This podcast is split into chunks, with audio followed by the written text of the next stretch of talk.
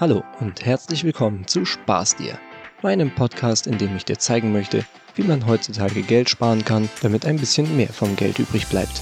Ich bin Daniel und eine dieser Möglichkeiten schauen wir uns heute mal gemeinsam an. So, jetzt habe ich dir in der letzten Folge gezeigt, wie man ein vollwertiges Haushaltsbuch macht. Man hat seine monatlichen Ausgaben und Einnahmen und erfasst eben alles, was man so im Monat ausgibt, um zu schauen, ob man am Ende nun mehr zur Verfügung hat oder weniger. Das heißt, wenn du dies jetzt regelmäßig führst, hast du eine gute Übersicht über deine Finanzen.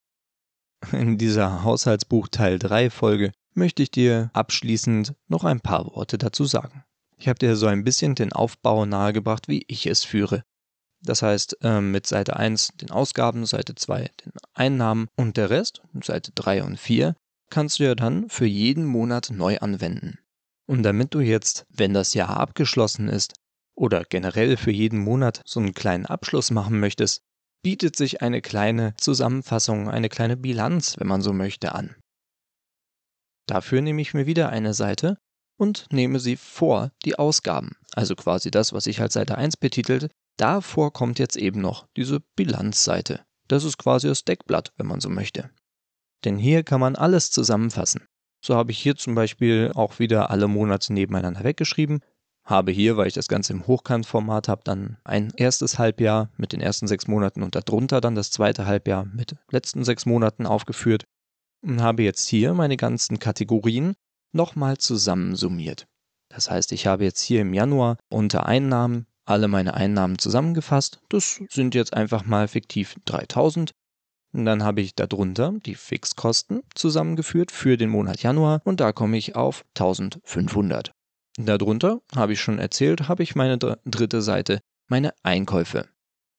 Das sind dann in Summe 700 Euro und darunter habe ich eben noch die Kategorien Speisen, Getränken, Obst, Süßes, Drogerie und andere, eben auch mit den jeweiligen Summen drunter geschrieben. Das heißt, diese 700 setzen sich dann zusammen in den unterschiedlichen Kategorien. Darunter habe ich dann wieder den nächsten größeren Posten, eben das Auto. Sagen wir hier, in diesem Monat habe ich 110 ausgegeben und dafür gingen dann dementsprechend für Tanken 100, für die Werkstatt, ja, diesen Monat zum Glück vielleicht nichts und dann für Parken die restlichen 10 Euro drauf, damit ich weiß, wie die Gewichtung dieser 110 Euro sind. Dann habe ich vielleicht noch 100 Euro für Essen ausgegeben und 1000 Euro für alles andere. Wie schon in der vorherigen Folge erwähnt, kann man hier natürlich auch noch weiter kategorisieren, sodass hier vielleicht bei den anderen noch auffällt, dass man vielleicht 300 Euro für Kleidung oder 200 Euro für Möbel ausgegeben hat. Aber das ist, wie gesagt, eben selbst überlassen. Für mich habe ich diese Gewichtung noch nicht gebraucht und habe lieber so die anderen Sachen ja, für interessant gehalten.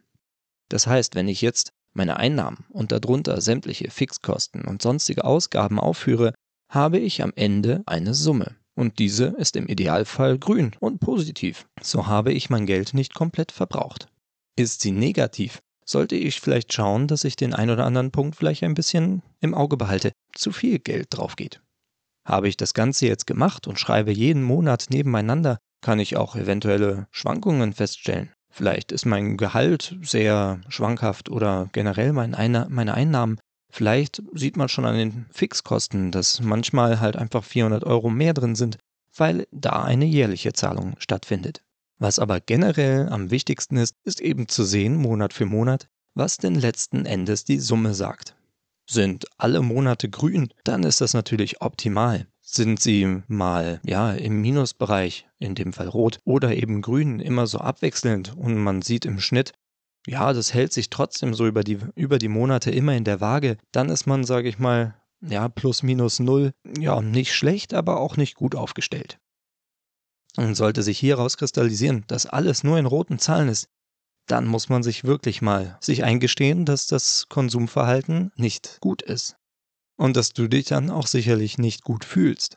Und hier auf jeden Fall dran arbeiten solltest, anstatt das Ganze mit einem Kredit zu überbrücken denn wenn schon die ganze Zeit Minus ist, wirst du auch kein Geld haben, um diesen Kredit langfristig abzulösen. Deshalb ist es sehr wichtig, mal zu schauen, was hier das Ergebnis ist. Aber gehen wir jetzt mal von dem besten Fall aus, dass du tatsächlich alles im grünen Bereich hast, dann kannst du mal schauen, was denn so dein Durchschnitt ist. Wie viel im Monat hast du denn so tatsächlich im grünen Bereich?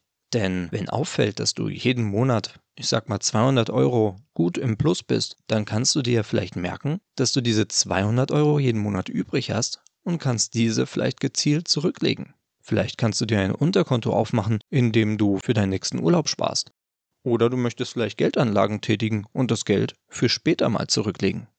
All das kannst du natürlich ablesen aus diesem Haushaltsbuch. Aber das kannst du eben auch nur ablesen, wenn du das Ganze gewissenhaft und regelmäßig und am besten Fall auch genau führst. Denn kleine Rechenfehler können hier in die falsche Richtung, sprich eine Ausgabe als Plus markiert oder eben eine Ausgabe als Einkommen, dann kann das hier natürlich viel verfälschen. Deshalb check lieber nochmal gegen, ob wirklich alles passt und vergleiche vielleicht noch einmal.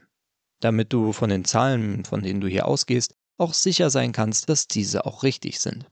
Weil was bringt es dir, wenn alles im grünen Bereich ist, aber du letzten Endes irgendwo einen Fehler gemacht hast und eigentlich wäre das kein 400 Euro im Plus, sondern 400 Euro im Minus. Das wäre natürlich fatal. Deshalb ist es hier wirklich wichtig, sich zu konzentrieren und sich die Zeit zu nehmen, um eben von dem Ergebnis zu profitieren. Eine Investition in dich selbst, wenn du so möchtest. Nun kann es für den ein oder anderen wichtig oder interessant sein, noch eine weitere Übersicht zu schaffen. So habe ich zum Beispiel noch eine Seite ganz am Ende. Denn diese Seite habe ich für Kredite, Raten und Finanzierungen. Denn hier habe ich jetzt einfach mal wieder die Monate Januar bis Dezember, allerdings dieses Mal nicht von links nach rechts, sondern von oben nach unten aufgelistet. Das kann letzten Endes jeder machen, wie er möchte, aber ich fand es so ein bisschen übersichtlicher und konnte dann von links nach rechts Spalten machen mit der jeweiligen Kreditrate zum Beispiel. So habe ich hier dann als ersten Punkt einen Renovierungskredit, den ich vor einigen Jahren aufgenommen habe. Und hier schreibe ich auch die Kreditsumme an zum 1.1., die noch zu zahlen ist. Und dann kann ich hier dementsprechend untereinander weg jeden Monat reinschreiben, welche Tilgung habe ich getätigt und was für Zinsen sind angefallen. Das heißt, wenn ich das über das ganze Jahr dann eintrage, welchen Monat ich welche Tilgung vorgenommen habe, sehe ich dann eben zum Ende des Jahres, zum Stand 31.12., welche Summe noch übrig ist vom Kredit. Und so kann ich das mit allem machen. So habe ich zum Beispiel auch Produktfinanzierungen, wie zum Beispiel einen neuen Laptop, den ich über zwei Jahre zu 0% Zinsen auf Raten kaufen konnte. Auch hier schreibe ich dementsprechend den Kaufbetrag ganz oben hin und dann pro Monat, welche Rate ich abgezahlt habe, sodass ich am Ende des Jahres sehe, wie viel ich im nächsten Jahr noch zahlen muss. Und unter diese Tabelle habe ich unter der jeweiligen Spalte, dem jeweiligen Kredit, noch die Laufzeit hingeschrieben. So habe ich hier zum Beispiel stehen, dass ich am 1.9.2021 eben diesen Laptop auf Raten gekauft habe und noch bis zum 1.8.2023 bezahlen werde monatlich. Und so kann ich sehen, wie viel muss ich noch bezahlen zu Beginn des Jahres und wie viel bleibt noch über am Ende des Jahres. Das kann eine ganz interessante Übersicht sein, wenn man sie denn pflegt, dass man seine, ja ich nenne es mal blöd, Schulden oder Rückzahlungen auch im Blick behält. Und ganz zum Schluss unten habe ich eben noch die Monate zusammengefasst, wie viel ich in diesem Monat denn eigentlich an, ja in dem Fall Schulden oder Ratenzahlungen getätigt habe. Und zudem eben die Summe, wie viele ich Anfang des Jahres noch an Schulden habe und wie viele es nur noch am Ende sind. Dieser Schuldenabbau kann vielleicht auch ermutigend sein, zu sagen, okay, ich habe 30.000 Schulden und am Ende des Jahres sind es nur noch 26.000, weil ich eben 4.000 über das Jahr abbezahlt habe.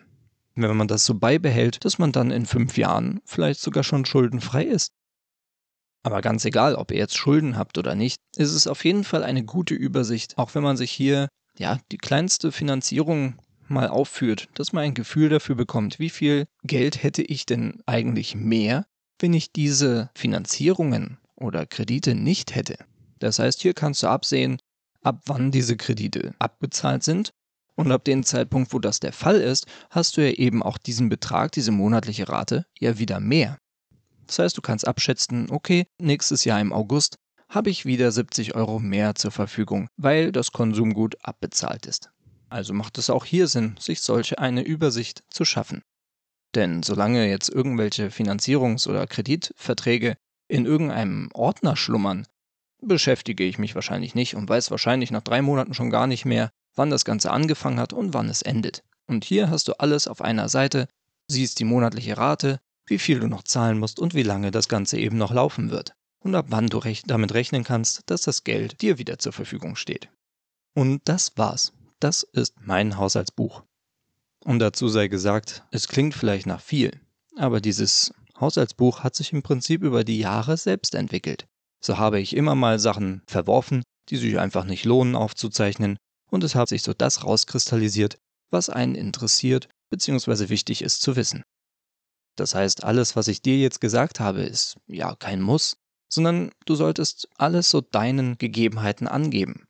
Wenn du jetzt keine fünfköpfige Familie bist, dann brauchst du vielleicht auch viel weniger zu notieren und brauchst vielleicht sogar weniger Seiten als ich, gerade wenn es um die Ausgaben geht.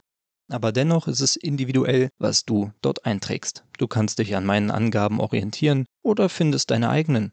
Und habe ruhig Mut, nach drei Monaten vielleicht zu sagen, nee, ich glaube, ich streiche den Punkt Obst, denn der interessiert mich weniger und nehme dafür Kleidung vielleicht mit rein. Aber das ist vollkommen dir überlassen und kannst du jederzeit über den Haufen werfen.